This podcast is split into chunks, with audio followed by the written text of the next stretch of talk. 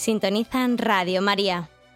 Les ofrecemos el programa Catecismo de la Iglesia Católica, dirigido por Monseñor José Ignacio Monilla.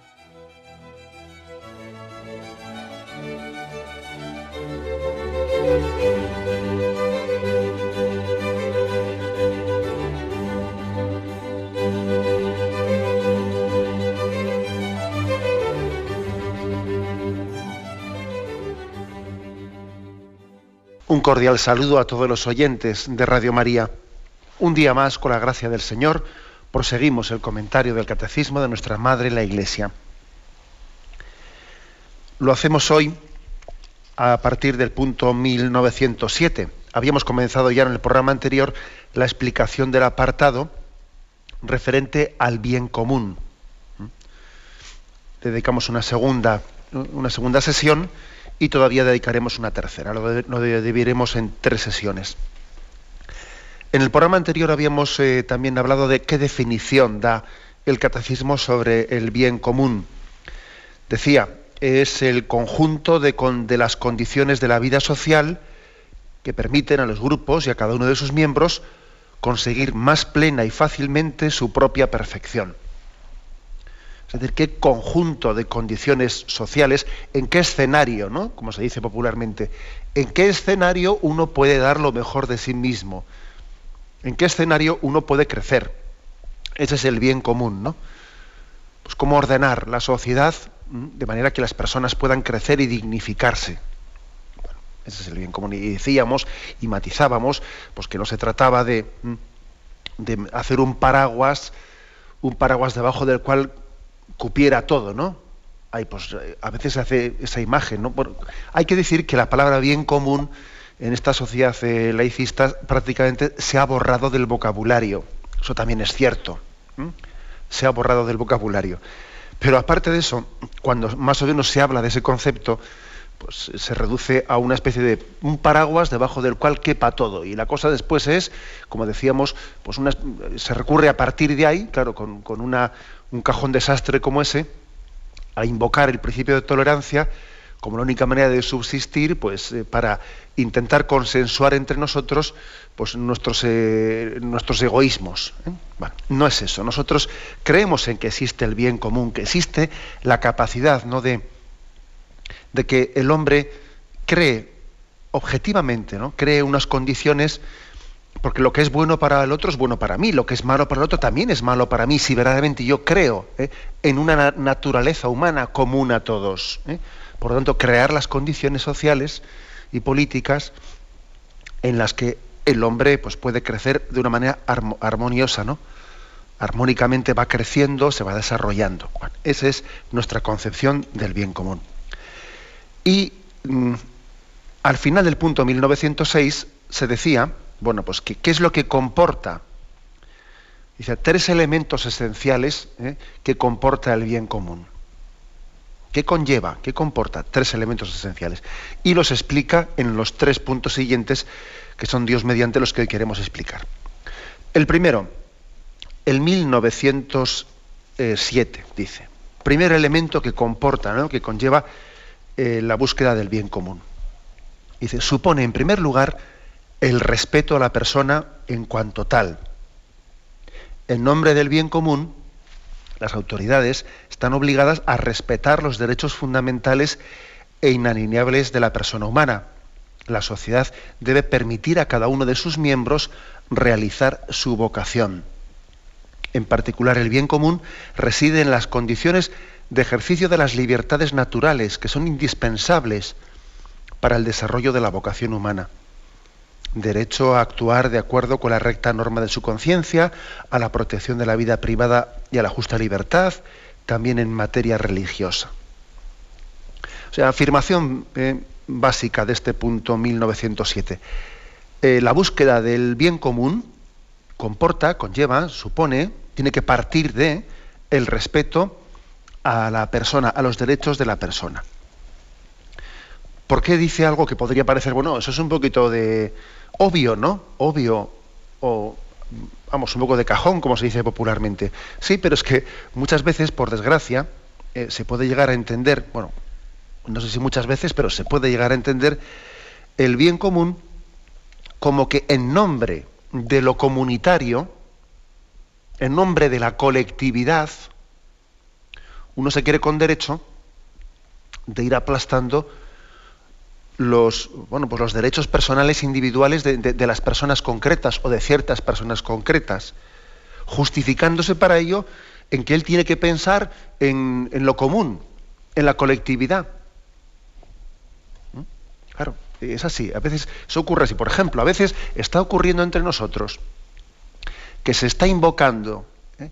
se está invocando el nombre de el bien común eh, constitucional laico, para en nombre de eso acabar aplastando eh, el derecho también de las personas religiosas para poder desarrollar su proyecto de vida, su concepto de educación para sus hijos, etcétera, etcétera, etcétera. Ojo, que es que a veces, en nombre de la colectividad, en nombre de que todos tenemos que mirar a lo común, y claro, al mirar a lo común tú tienes que dejar aparcado tu, opción particular, porque claro, aquí estamos hablando ahora de la colectividad, por lo tanto tú, lo tuyo aquí no tiene lugar, eh, lo tuyo no, tiene, no puede tener lugar en la vida pública, tienes que guardarlo para la intimidad de tu hogar, ¿eh? tienes que guardarlo para, tu, para el interior de tu conciencia. Luego, ojo con esto, porque esto es una, una auténtica trampa, ¿no? Una trampa mortal. No se puede invocar el nombre de lo colectivo, el nombre del bien común colectivo, como justificación para no respetar los derechos personales de, este y del otro de más allá y los derechos de su conciencia. No, porque eso no, eso es un colectivismo que al final, por cierto, eso que se, se termina diciendo que aquí tenemos que dejarlo particular para construir una sociedad común entre todos, sí, curiosamente, e, eso común, eso que se nos ofrece como común para todos, acaba siendo lo particular de alguien. Qué curioso es eso, ¿no? Eso es así, cuando se, se habla de que hay que consensuar lo común, dejando cada uno a un lado, ¿no? sus opciones de, pues, particulares de conciencia, la experiencia nos dice que en, pues, que en esta cultura laicista, luego eso común que se propone para todos, de común no tiene nada. Es una ideología concreta disfrazada pues, de, principios comunes, pero es una ideología concreta la que ahí se, está implantando. Luego, afirmación primera, ¿eh? del punto 1907. El bien común, la construcción del bien común, tiene que comenzar por respetar los derechos inalienables de la persona y fundamentales de la persona y de todas las personas, no de algunas solo. Ni siquiera de la mayoría, no, no, también de las minorías, ¿eh? También de las minorías. Pues, por ejemplo, ¿no? Sería incorrecto, ¿eh? sería incorrecto, poniendo más ejemplos, ¿no? Pues que en nombre del bien común no se respete el, pues el derecho a la libertad religiosa, ¿no? Imaginaros, por ejemplo, lo que pueda suponer que un Estado, o sea, la Iglesia no, no, mira con buenos ojos, ¿no? Pues una concepción de Estado supuestamente confesional que entendiese por confesional el no respetar también el derecho de, pues de, unas personas, por muy poquitas que sean, a tener libertad religiosa. Eh, pues por ejemplo lo que pasa en algunos países islámicos. Oiga, una cosa es que exista un país cuya constitución eh, pues sea confesionalmente cristiana, pues que prácticamente no hay ninguno, ¿no? O confesionalmente islámica, pero otra cosa es que en nombre de eso no se respete el derecho de unas minorías a ejercer su libertad religiosa. Eso no es, eso no es bien común. Y uno no puede decir, bueno, es que, es que el bien común eh, lleva a que el interés, de, el interés común, el interés de la nación, que no nos interesa que existan unas minorías, no, no, eso no, eso no es bien común. Eso es un rodillo, una pisonadora, y lo, y lo que no es bueno, o sea, lo que no supone respetar los derechos individuales y personales, no puede ser bien común. Eso es, bueno, pues sencillamente abusar de un principio, de una supuesta mayoría, para no respetar los derechos individuales de las personas. Por lo tanto, el bien común supone no aplastar a las minorías, supone respetar la conciencia de las personas, supone respetar muy mucho. Eh, fijaros una cosa, yo creo que la calidad, la calidad moral de cómo se, vive el principio del bien común, suele tener un indicativo, un índice que suele ser muy, muy claro, que es el respeto a la objeción de conciencia. El respeto a la objeción de conciencia. Claro, porque es que si no se respeta la objeción de conciencia, el que unas personas pueden tener, ¿no? También la necesidad de ejercerla, pues entonces, ¿qué, ¿qué, ocurre? Pues que en nombre de la colectividad, del bien común, estamos aplastando a las personas y sus conciencias, ¿no? Y, es curioso que estamos en un momento cultural en el que, bueno, pues así como la objeción de conciencia, pues hace 20 o 30 años parece que no la cuestionaba nadie, ¿no? Cuando se trataba de objetar pues para el servicio militar o para una cosa por estilo, parece que entonces culturalmente no, la objetaba nadie. Pero ahora resulta que cuando hablamos de objeción de conciencia para otros conceptos que son todavía, pues eso, más, más, claves, ¿no? Para nosotros, no que qué hago yo en un año o dos años de mi vida, sino, vamos, que qué hago en la concepción de mi vida entera, ¿no? Por ejemplo, ¿cómo, es la educación de mi hijo? Si yo tengo derecho a objetar, no tengo derecho a objetar en qué tipo de, eh, en alguna, en alguna asignatura concreta que a mi hijo se le quiera imponer, por ejemplo, ¿no? O si yo tengo derecho a objetar, pues en, en que me están a mí queriendo hacer cómplice pues, de algún tipo de, de acción en mi trabajo, que yo entiendo que es contrario a mi conciencia, ¿no? Porque supone eh, realizar ese trabajo concreto supone una colaboración con, pues, con el mal, con lo que yo entiendo en mi conciencia que es el mal, ¿no?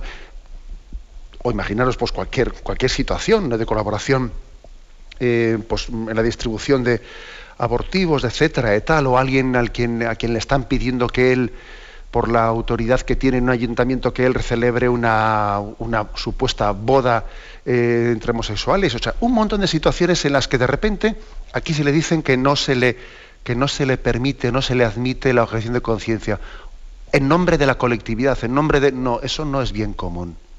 Si el bien común no comienza por respetar la libertad de conciencia, eso más que bien común es una apisonadora. Una apisonadora que no, que construye, entre comillas construye, ¿eh? pero vamos, que construye lo colectivo a costa de pisar las conciencias personales, ¿no? Las conciencias a, los individuos. Eso no es bien común, eso es otra cosa distinta. Bueno, pues por lo tanto, em, he puesto estos casos, no algunos más que pudiésemos poner, pero lo esencial del punto 1907 es esto. ¿eh? El bien común no puede em, construirse a costa o sobre o pasando por encima de los derechos personales de la persona, del derecho a la libertad de conciencia, del derecho que tiene un hombre a poder, eh, pues a poder desarrollar mm, pues, eh, con su entendimiento y con su voluntad, ¿no? ese derecho de ver que tiene de conocer la verdad y él ser fiel en su conciencia a lo que ha conocido como verdad y como bien. Este principio básico pues, eh, pone en lo primero que comporta, si sean tres elementos esenciales, ¿no? según aquí el catecismo nos explica, los que comportan o los que conllevan el bien común, este es el primero, respeto a la persona y a sus derechos y a su conciencia en cuanto tal. Eh, continuaremos avanzando, pero ahora tenemos un momento de reflexión.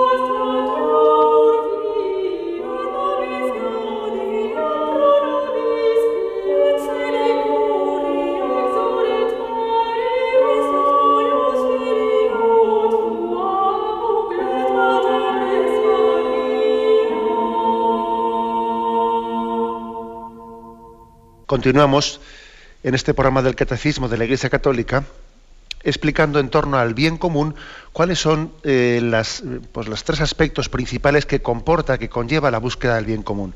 El primero, decíamos, el respeto a los derechos individuales de las personas que conformamos la sociedad. El segundo, dice, el punto 1908. En segundo lugar, el bien común exige el bienestar social y el desarrollo del grupo mismo. El desarrollo es el resumen de todos los deberes sociales. Ciertamente corresponde a la autoridad decidir en nombre del bien común entre los diversos intereses particulares, pero debe facilitar a cada uno lo que necesita para llevar una vida verdaderamente humana, alimento, vestido, salud, trabajo, educación y cultura, información adecuada, derecho de fundar una familia. Anda que aquí ya se dicen cosas, ¿no? Eh, por lo tanto, el segundo aspecto dice, mm, el bien común exige el bienestar, el desarrollo del grupo mismo, ¿no? el bienestar social. Dice aquí un, punto importante que corresponde a la autoridad decidir en nombre, en nombre del bien común entre los diversos intereses particulares. No se trata de negar lo anterior que hemos dicho, que antes hemos dicho que uno no puede construir el bien común a costa de aplastar los derechos individuales de, cada uno de los que conformamos la sociedad, ¿no? O sea, uno no puede ir en plan de rodillo, no, no se refiere a eso, pero es evidente que la libertad de uno termina donde comienza la del otro, ¿no? Y por ejemplo, ¿no? Pues un, Estado, unas autoridades políticas tienen de la obligación moral también de, en nombre del bien común, discernir, eh, decidir entre diversos intereses particulares, ¿no? para que también, pues digamos, los, la riqueza sea correctamente repartida. estamos en una sociedad de mercado, ¿no? Pero el hecho de que sea una sociedad de mercado, eso no quiere decir que, que mm, nosotros no debamos también en nuestra sociedad introducir también elementos correctores, ¿eh? correctores para distribuir equitativamente eh, la, distribuir la, riqueza ¿no? y los bienes, los bienes sociales. ¿no? Pues cuando a veces comprobamos ¿no? y se dan unos datos determinados, ¿no? pues que de repente pues, los, los beneficios de los bancos, eh, pues es que es tremendo, ¿no? cuando te dan unas cifras esas de beneficios de bancos y, y, a un, y a otro tipo de empresas, pues uno dice, pero bueno, pero es que no me caben casi en la mente las cifras, ¿no? Uno se pierde y menos mal que, hemos pasado a los euros, porque si eso había que decirlo en pesetas, es que ya no, no, nos entrarían eh, los ceros ¿no? y las cifras. ¿no? Y dice uno, pero bueno, eso, eso es justo, eso es equitativo, eso es buscar, buscar el bien común, el bien social. O sea, no, tendría que haber pues, uno, unas autoridades que tengan la capacidad también, como dice aquí este punto del catecismo, ¿no? la capacidad de también intervenir ¿no? con algunos factores correctores para la justa distribución de, pues de la riqueza.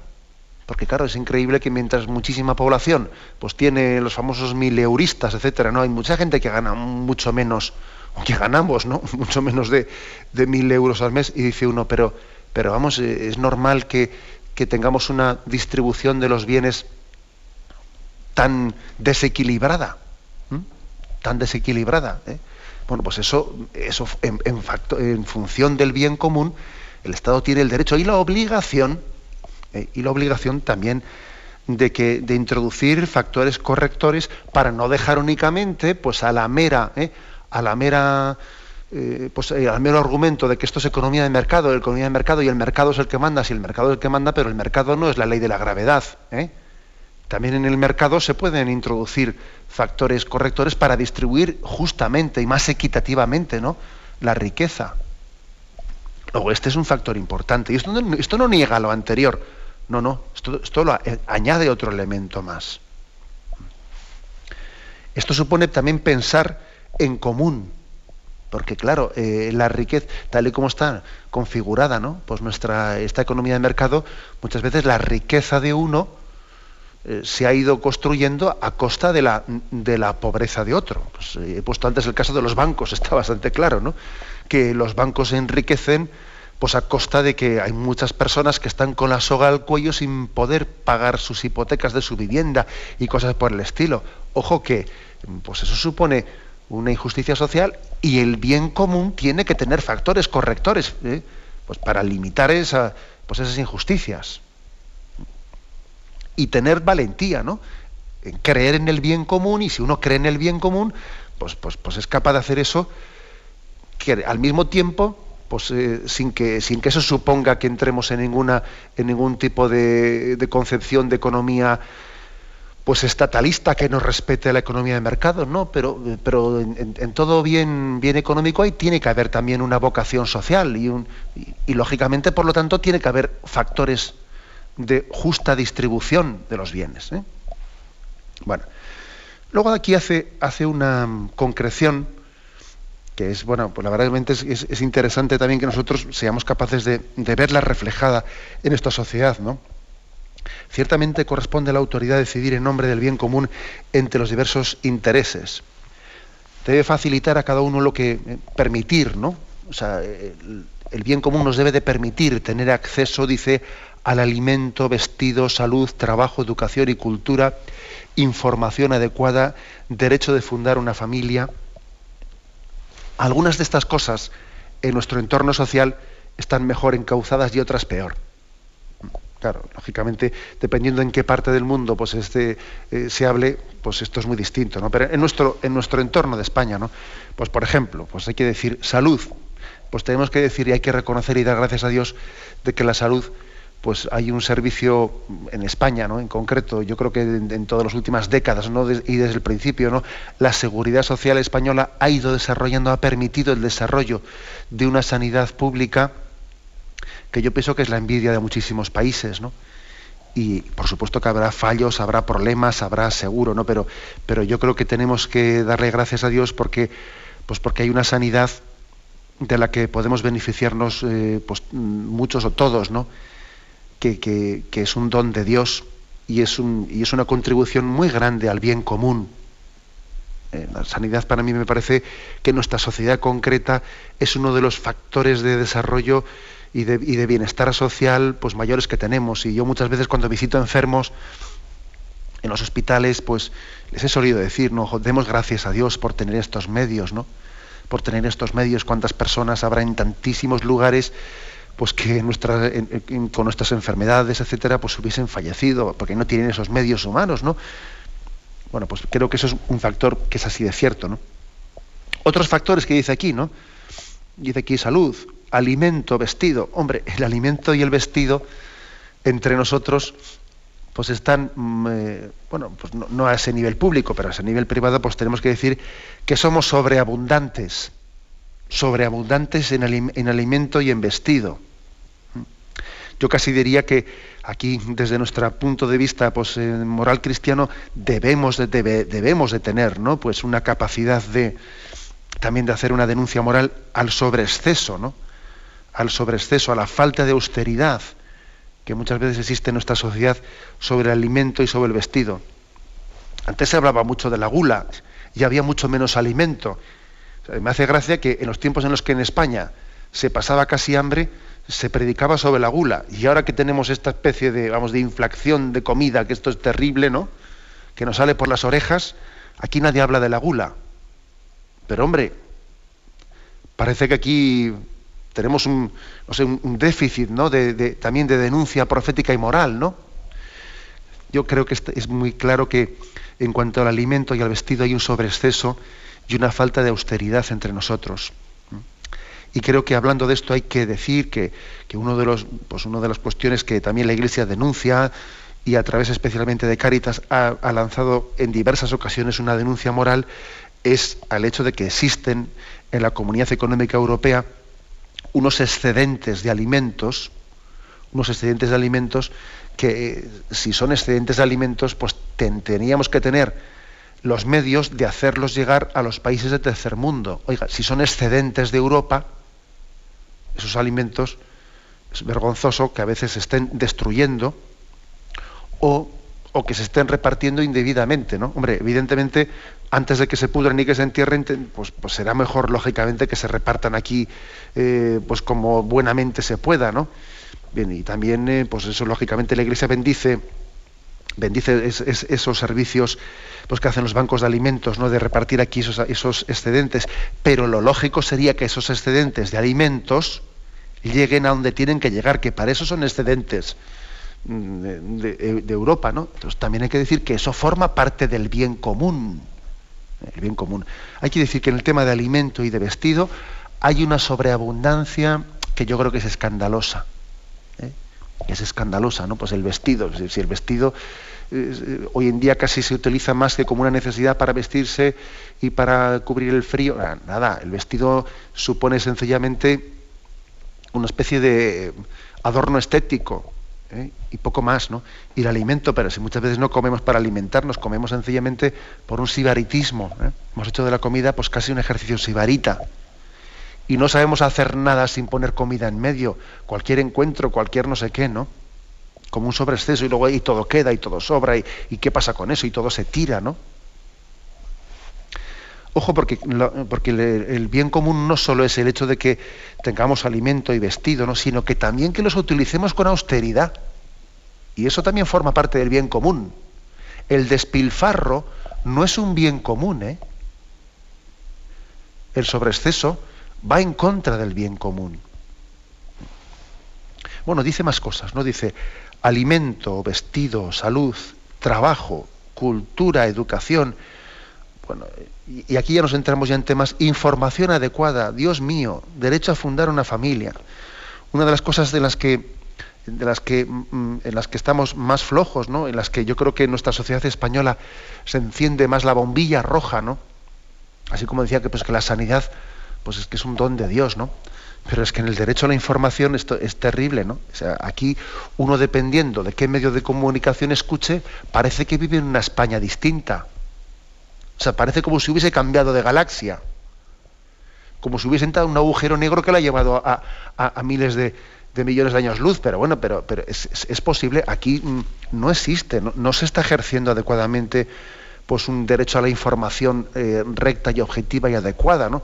La información la información pasa toda ella por unos, eh, pues, pues, por unos, sencillamente, por unas, unos medios de comunicación que están controlados por ideologías determinadas y, que a través de ellas pues están, están eh, filtrando la realidad a los oyentes, ¿no? Y entonces la, la, realidad no es como es, es como me la cuentan.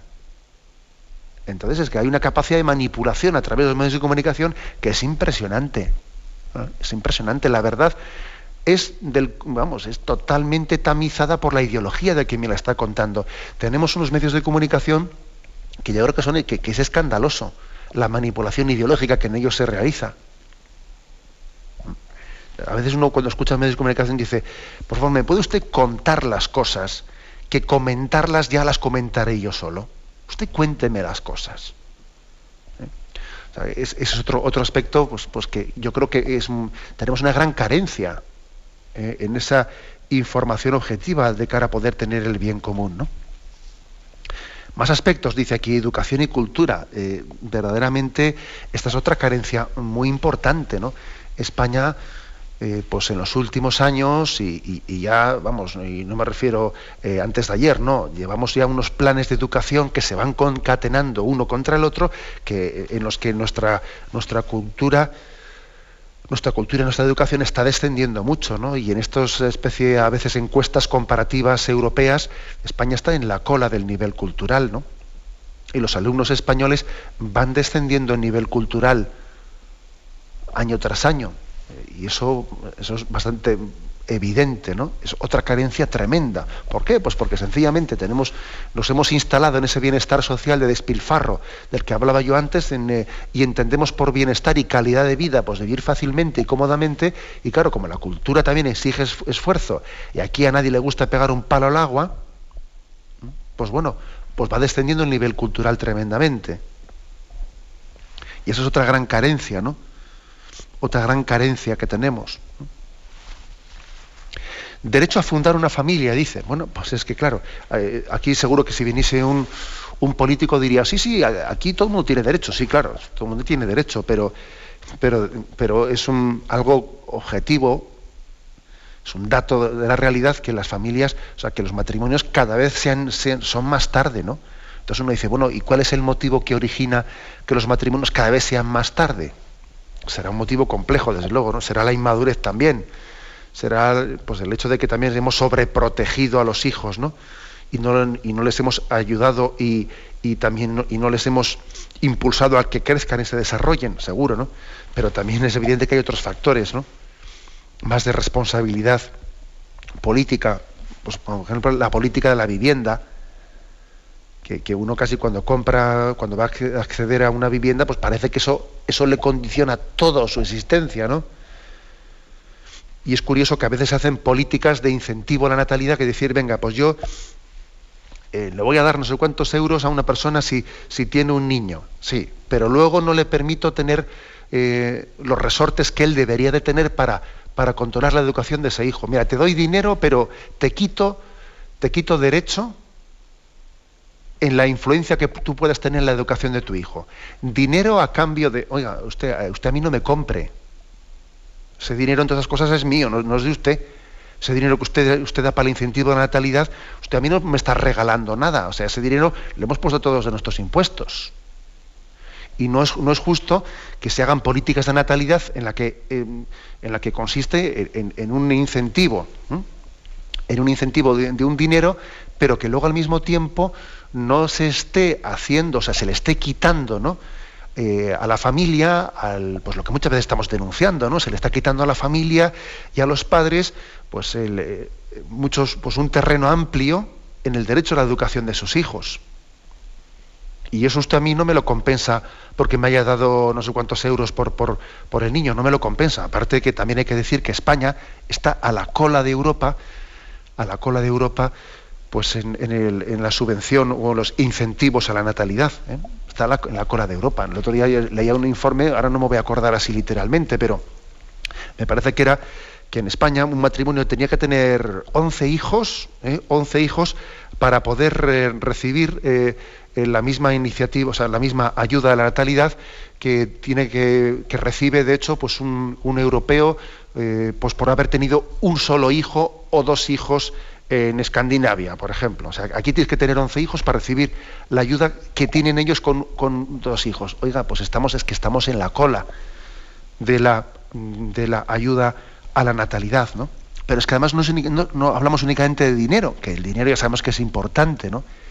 Pero es que hablamos de formar una cultura y, y, un, y un entorno del bien común en el que se apoye, en el que se apoye a los padres en su derecho de educación de sus hijos, ¿no?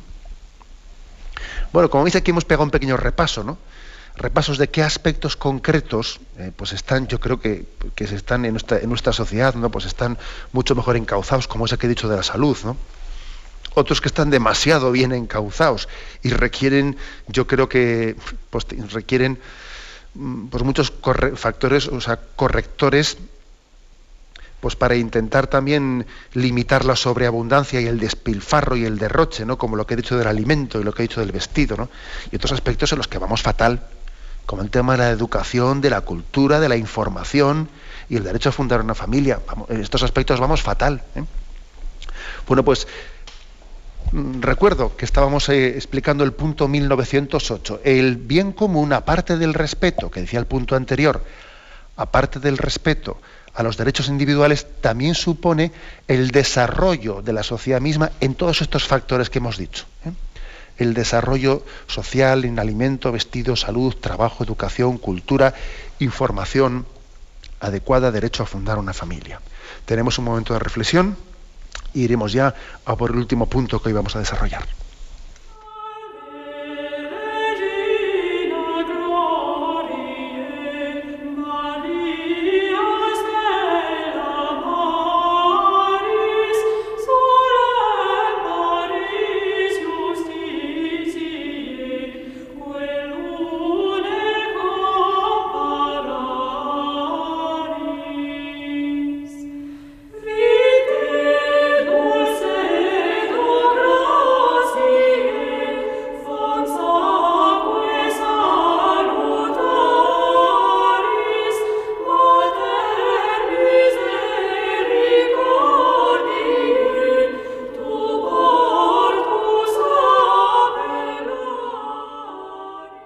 Continuamos en este programa del Catecismo de la Iglesia Católica. Continuamos explicando cuáles son los tres factores eh, determinantes ¿no? que comporta eh, la búsqueda del bien común. El primero, el respeto de los, eh, derechos concretos de todos los individuos.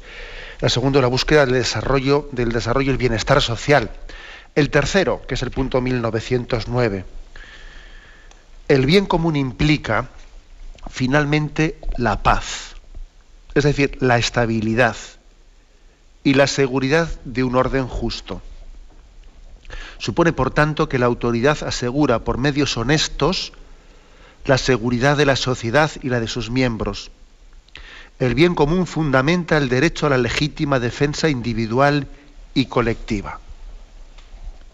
Bueno, pues después de haber hablado en el punto anterior del desarrollo, el bienestar social, etcétera, uno dice, bueno, no se trata únicamente de, ¿eh? enriquecerse, de poco nos serviría, pues que el alimento, el vestido, la salud, el trabajo, la educación, eh, el derecho a fundar una familia estuviesen cubiertos, que bueno, quien, ojalá, verdad, estaríamos pues encantados de que eso estuviese todo cubierto, pero incluso de poco serviría que todo eso estuviese correctamente cubierto si mm, al mismo tiempo el bien común también no, asegurase pues, mm, pues un entorno social estable, con un orden justo, en el que se asegure la paz, la seguridad de los ciudadanos, ¿eh? la seguridad de los ciudadanos.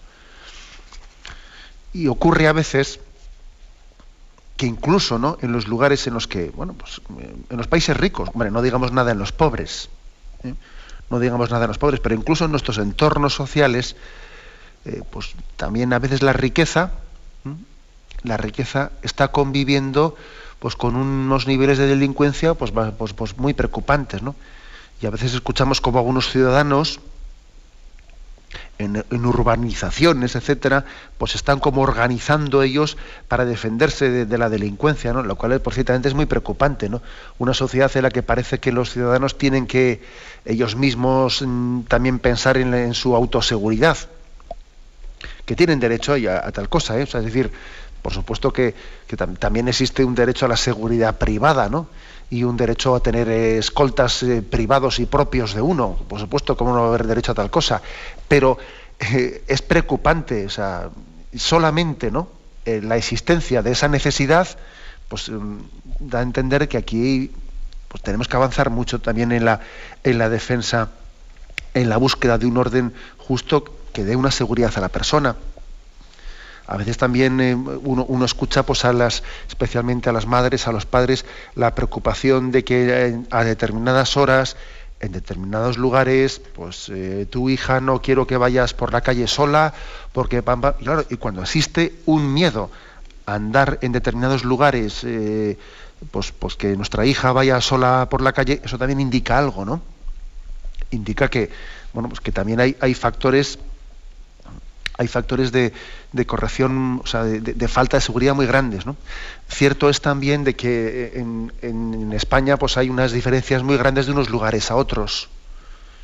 Pues, por ejemplo, recientemente pues, tenía yo un, encuentro aquí con las, eh, con las fuerzas de seguridad en, en Palencia. Y gracias a Dios, pues Palencia es uno de los sitios más con menos índice de delincuencia de España, ¿no? Pues, pues hay un ambiente social eh, pues, pues, pues vamos, muy estable, ¿no?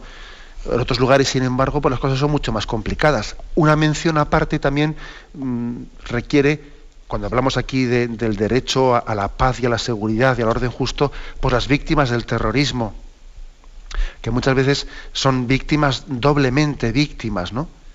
Víctimas porque por una parte han sufrido atentados del terrorismo y luego son doblemente y en un segundo lugar vuelven a ser víctimas cuando también tienen que sufrir que haya unos entornos, unos entornos concretos en los que están siendo objetos de miedo, de presiones, de amenazas, de chantajes y de hacerle a uno sentirse extraño en su propia tierra.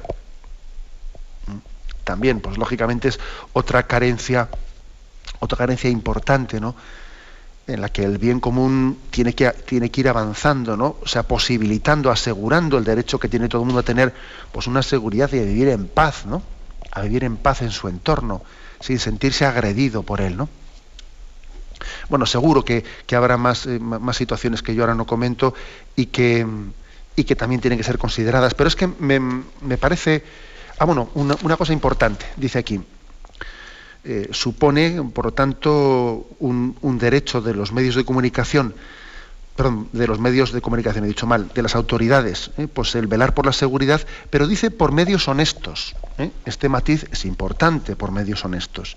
O sea, eso de que el fin no justifica los medios es muy importante y por lo tanto jamás un Estado puede recurrir a ningún método ilícito o, pues para combatir para combatir el mal o combatir la violencia o combatir el terrorismo, pues no, porque yo lo que no puedo hacer es hacerme delincuente para combatir la delincuencia.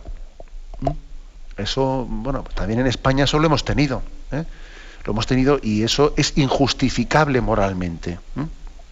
Y a veces tenemos que tener cuidado los cristianos porque eso hasta puede resultar un poco simpático. Bueno, pero total, como aunque, aunque se esté obrando un poco así en plan gángster, pero como está luchando contra los malos, no. Aunque estén luchando contra los malos, si se funciona en plan gángster, eh, eso es injustificable moralmente. Eso tengámoslo claro, ¿eh? porque a veces puede ocurrir que esto nos resulte simpático y no es así. Si uno, si uno está actuando inmoralmente, está actuando inmoralmente. ¿no? Eso de que Robin Hood eh, fuese simpático porque le robaba el dinero a uno para dárselo a los pobres, pues Robin Hood era un ladrón. Era un ladrón por mucho que queramos ahora pintarla y hacerle, y hacerle pues, una película en la que él sea el simpático y sea el bueno. Luego esto es importante. ¿eh? La autoridad pública tiene obligación de guardar, eh, bueno, pues de, guardar la seguridad y la paz y de luchar contra el desorden público y contra el terrorismo y contra la delincuencia, pero siempre por medios honestos, ¿no? sin, sin tomar nunca ningún atajo, que luego los atajos nos salen muy caros y los atajos esos acaban siendo muy largos, muy largos. Uno quería terminar las cosas por la vía rápida, terminar con ellas y luego resulta que sin darse cuenta las está alimentando, ¿no? Porque les está dando una especie de autoridad moral que no tenían, para sentirse víctimas, cuando resulta que ellos eran verdugos y ahora parece que son víctimas por haber actuado contra ellos de una manera incorrecta, no, por medios honestos. Esto es un punto importante también. Bueno, y, lo último que quería decir, eh, y concluyo con esto, es que, pues que el Papa Benedicto XVI en su, en su mensaje, en el mensaje de la Jornada Mundial de la Paz de enero de, pues, del 2008, ¿no? pues él ha hablado también de la familia como elemento esencial para la paz. ¿eh? Como estamos hablando en este punto de 1909, de que el bien común implica también la búsqueda de la paz, ¿no? A mí me ha llamado la atención que en ese mensaje el Papa habla de la familia como lugar primario ¿eh? donde el, hombre es humanizado y es la cuna de la paz, dice el Papa. Voy a leer un párrafo. En efecto, una vida familiar sana, en ella se experimentan elementos esenciales de la paz, la justicia y el amor entre hermanos y hermanas, la función de la autoridad manifestada por los padres, el servicio, afectuoso a los miembros más débiles, porque son pequeños, ancianos o están enfermos, la ayuda mutua en las necesidades de la vida, la disponibilidad para acoger al otro y si fuera necesario para perdonarlo. Por lo tanto, la familia es la primera e insustituible educadora de la paz. De la paz. ¿eh? En ella están teniendo lugar experiencias determinantes de paz. Es que me, ha parecido esto muy mm, original, ¿eh? esto que aquí afirma el, Papa, porque nosotros cuando hablamos de la paz, pues lo primero que se nos ocurre es que los gobernantes tienen que tener pues, unos cuerpos de seguridad, ellos tienen que la policía, tal, por supuesto, ¿no? Por supuesto, pero ojo, el que cuida la familia cuida la paz, porque en el seno de la familia se nos enseña a vivir en paz. Cuando existen familias desestructuradas, ¿no? en las que uno nace en medio del conflicto, en el seno de la familia, en el que uno lo que ve es cómo la gente se tira los trastos a la cabeza, esa persona ya ha nacido eh, pues, inclinada pues, precisamente a construir un orden social que no será un orden social de paz, porque no ha tenido la experiencia determinante de paz en el seno de la familia. Una vida familiar sana educa en la paz. ¿eh? Esto es un aspecto importante que el Papa nos dice en este mensaje de la Jornada Mundial de la Paz. Bien, y lo dejamos aquí. Hemos explicado tres puntos, del 1907 al 1909, que podríamos decir, hemos explicado los tres elementos esenciales que comportan la búsqueda del bien común. ¿eh? Respeto a los derechos individuales de la persona, el desarrollo, el desarrollo social y, en tercer lugar, la, búsqueda de la seguridad y de la paz. Me despido con la bendición de Dios Todopoderoso. Padre, Hijo y Espíritu Santo, descienda sobre vosotros. Alabado sea Jesucristo.